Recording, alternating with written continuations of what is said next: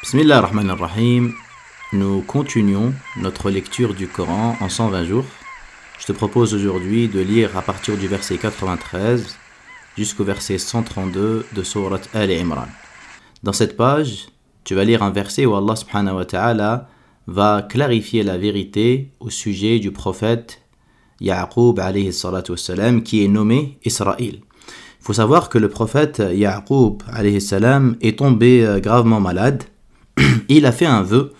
Il a invoqué Allah subhanahu wa ta'ala. Il a fait un vœu que si Allah subhanahu wa ta'ala lui accorde une guérison, alors il s'interdirait de manger sa nourriture préférée et sa boisson préférée. La nourriture préférée de Yaqub, c'était la viande de chamel, et sa boisson préférée, c'était le lait de celle-ci.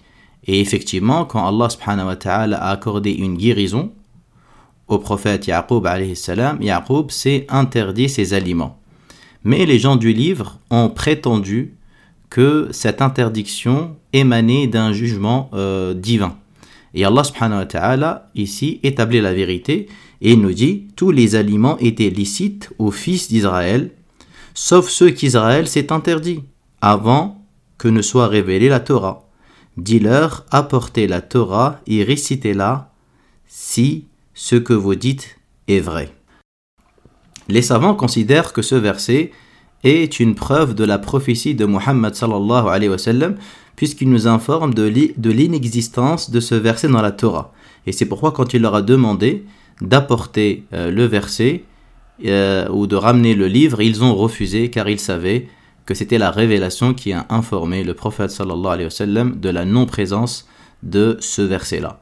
Aussi, dans cette page, vous avez des versets où Allah nous parle de euh, Mecca, de la Kaaba, de la première euh, demeure qui a été donc euh, édifiée, qui a été construite pour l'adoration d'Allah subhanahu wa ta'ala, la Kaaba bâtie par le prophète Ibrahim alayhi salatu wassalam. Allah subhanahu wa ta'ala nous dit baytin wadi'a lin-nasi lalladhi bi Bakkata mubarakan wa hudan lil alamin. Le premier temple érigé pour les hommes est celui de Bakka. Et Bakka, c'est un des noms de Mecca. Comme bénédiction et guidé pour les hommes. Donc c'est un lieu de bénédiction, puisque l'accomplissement des bonnes œuvres est multiplié. Comme on le sait, une prière que tu fais à Mecca, elle vaut 100 000 prières que tu ferais ailleurs. Et également, c'est un lieu béni parce que l'accomplissement de la Umrah et du pèlerinage absout les péchés euh, du serviteur. Et il nous dit que dans cet endroit, on y trouve des preuves manifestes on y trouve des preuves manifestes qu'il fut bâti par le prophète Ibrahim et que Allah subhanahu l'a honoré. Euh, la Kaaba donc a été bâtie par Ibrahim salam, donc euh, Ibrahim euh, dont se réclament les gens du livre qui prétendent être sur sa religion et sur sa voie, mais qui n'accomplissent pas le pèlerinage au temple qu'il a bâti sur ordre d'Allah et auquel il a appeler les hommes. Et on voit dans ce verset, Allah subhanahu wa ta'ala ordonne les croyants d'accomplir le hajj, le pèlerinage, qui est une obligation et qui est un, pilier parmi les piliers de l'islam.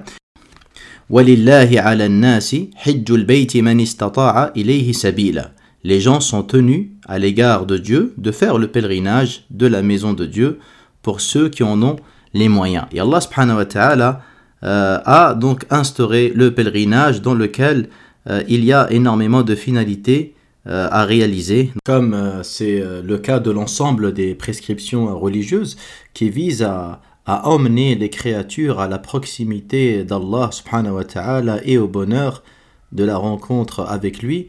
Le pèlerin, quand il fait le hajj, il va réaliser et concrétiser le tawhid par la talbiya et par les nombreux rites dont, il va vouer euh, le culte exclusif à Allah il va évoquer Allah, il va apprendre la patience, il va apprendre l'égalité entre les croyants, puisque tout le monde est habillé de la même manière, qu'on soit riche ou pauvre, euh, quelle que soit la couleur, le plus noble d'entre nous sera le plus pieux. Je t'invite, mon frère et ma sœur, qui n'a pas encore fait le pèlerinage, de te dépêcher. Le prophète sallallahu alayhi wa sallam, il dit Hâtez-vous d'accomplir le pèlerinage, car aucun de vous ne sait ce qui lui arrivera. Et je pense que ce hadith il va autant plus résonner que nous sommes dans un contexte sanitaire assez particulier où beaucoup de personnes ont envie d'aller au Hajj, mais ils sont dans l'incapacité en raison de la pandémie.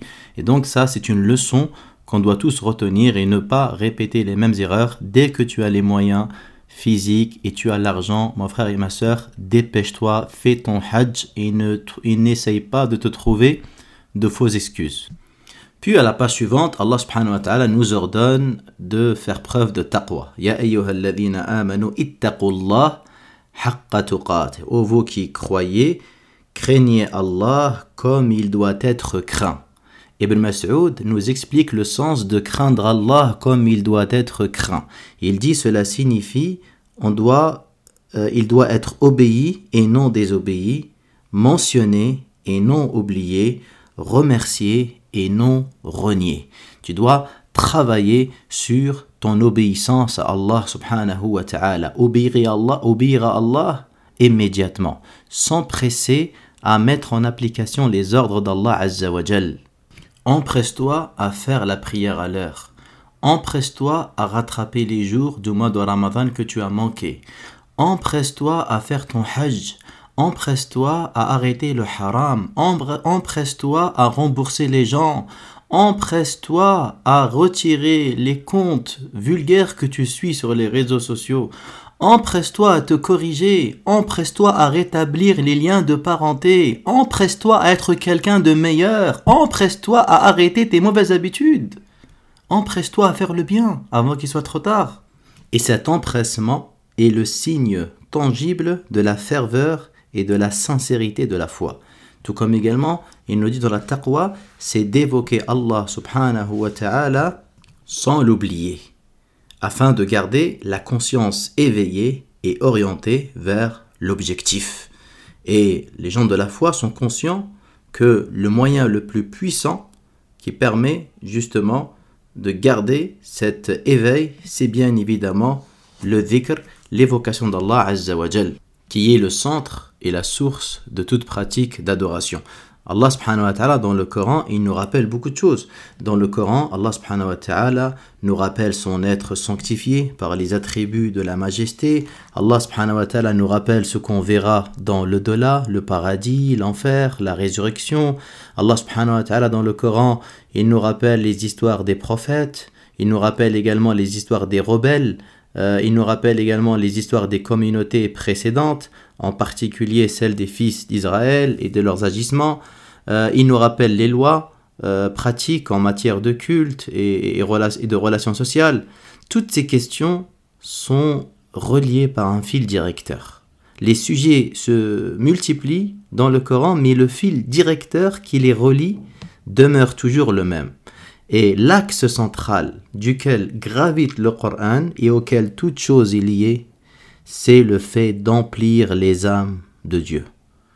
Emplir les âmes de Dieu. Et c'est par le dhikr, par l'évocation d'Allah subhanahu wa qu'on maintient le souvenir d'Allah azza wa qu'on rend justement cette, ce lien permanent entre nous et Allah azza wa C'est pourquoi Ibn Mas'ud quand il parle il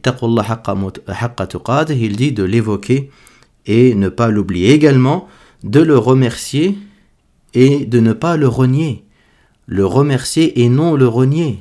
Et vous savez que euh, l'ingratitude est un caractère intrinsèque chez l'être humain. Allah il nous dit Et peu de mes serviteurs sont reconnaissants. Les gens reconnaissants sont très minoritaires, ils sont peu nombreux. Pourtant, les bienfaits d'Allah Azzawajal sont incalculables. Subhanallah, il suffit d'ouvrir les yeux pour euh, on serait incapable de les compter. Que ce soit notre respiration, notre cœur qui bat, nos cheveux qui poussent, l'univers qui se reflète dans nos yeux, les arbres qui nous offrent des fruits, la pluie qui tombe gracieusement du ciel, le vent qui nous caresse la joue, les rires qui pénètrent au fond de nos cœurs et qui font naître la joie dans nos âmes, euh, les cellules qui se régénèrent en permanence, la croissance qui nous transforme de simples spermatozoïdes à un bébé qui marche. à quatre pattes, puis se lève, parle, grandit, comprend, s'interroge, et qui parvient à construire des villes, des ponts, des familles. Mais pourtant, la plupart des gens sont ingrats. La plupart des gens, ils ne pensent que ce qu'ils n'ont pas. Ils ne pensent qu'à la chose à laquelle ils ont été privés. Ils ne pensent que au mal qui les a touchés, sans voir le bien qu'il y a à l'intérieur du mal, puisque en tant que croyant, on est convaincu que tout ce qui nous arrive est un bien. Le prophète sallallahu alayhi wa sallam, nous dit La situation du croyant, elle est étonnante. Quand un bien le touche, il remercie, et c'est un bien pour lui. Et quand un mal le touche, il patiente, et c'est un bien pour lui. Et ceci n'est propre que pour le croyant. Parce que le croyant, il pense le monde selon le plan divin, et non pas selon sa vision limitée. Et c'est pourquoi le croyant dans les épreuves, il accepte ce qu'Allah subhanahu wa ta'ala a décidé et il va tirer l'enseignement. Parce qu'il sait que dans ces épreuves-là, il y a des enseignements à intégrer. Et ces enseignements-là qu'on apprend sont beaucoup plus importants que la difficulté provisoire. Voilà pourquoi la vie du croyant, elle est agréable, quelles que soient les conditions de vie. Remercier Allah par le cœur, par la langue et par les membres. Également de cette page, vous avez un verset où Allah subhanahu également nous ordonne de faire la da'wah, de propager le bien, de diffuser le bien, de prêcher à la bonne parole. Et ça c'est un honneur, et c'est la, c'est la tâche et la mission des prophètes et des messagers. ولتكن منكم أمة يدعون إلى الخير ويأمرون بالمعروف وينهون عن المنكر وأولئك هم المفلحون qu'un groupe d'entre vous appelle au bien. Et le bien ici, il désigne tous ceux qui rapprochent d'Allah subhanahu wa ta'ala et éloignent de sa colère. Qu'un groupe de vous appelle au bien, ordonne ce qui est approuvé et interdise ce qui est réprouvé. Et ce sont eux qui réussissent. Dans une parole magnifique, le prophète il dit Transmettez de moi ne serait-ce qu'un verset. Et les ulama disent dans ce hadith il y a un taklif, un tashrif et un tarfif. Il y a une responsabilisation, belliru, transmettez. Il y a un tashrif, anni, de moi, du prophète, tu transmets du prophète, quel honneur. Walau aya, tarfif et un allègement selon tes moyens, selon tes capacités, selon tes connaissances. Mais sois quelqu'un de bénéfique. Sois quelqu'un qui véhicule le bien autour de toi. Ne sois pas égoïste. Pense également à partager le bien que tu as reçu. Pense également à être la cause de la guidée et de la réussite des gens. L'appel vers Allah subhanahu wa ta'ala est une des meilleures œuvres et obéissances qui soient. La prédication est la voie du succès et de la réussite en ce monde et dans l'autre. Et regardez les raisons qui ont fait de notre communauté la meilleure des communautés. On peut, vous allez lire quelques versets après, verset 110. Kuntum khayra ummatin ukhrijat linnas ta'muruna bil ma'ruf wa tanhawna 'anil munkar. Vous êtes la meilleure communauté suscitée pour les hommes, vous commandez le bien et interdisez le mal et croyez en Allah. Wa. Et Mujahid nous dit, ils sont la meilleure des communautés tant qu'ils respectent les conditions mentionnées dans le verset. Puis à la page suivante, vous allez lire des versets où Allah nous informe de la totale perdition des négateurs le, jour dernier. Tout ce, tout ce qu'ils auront acquis ne leur sera d'aucune utilité. Quant à ceux qui auront mécru, ni leurs biens ni leurs enfants ne leur épargneront le châtiment d'Allah voilà ceux qui sont voués à l'enfer, où ils demeureront éternellement.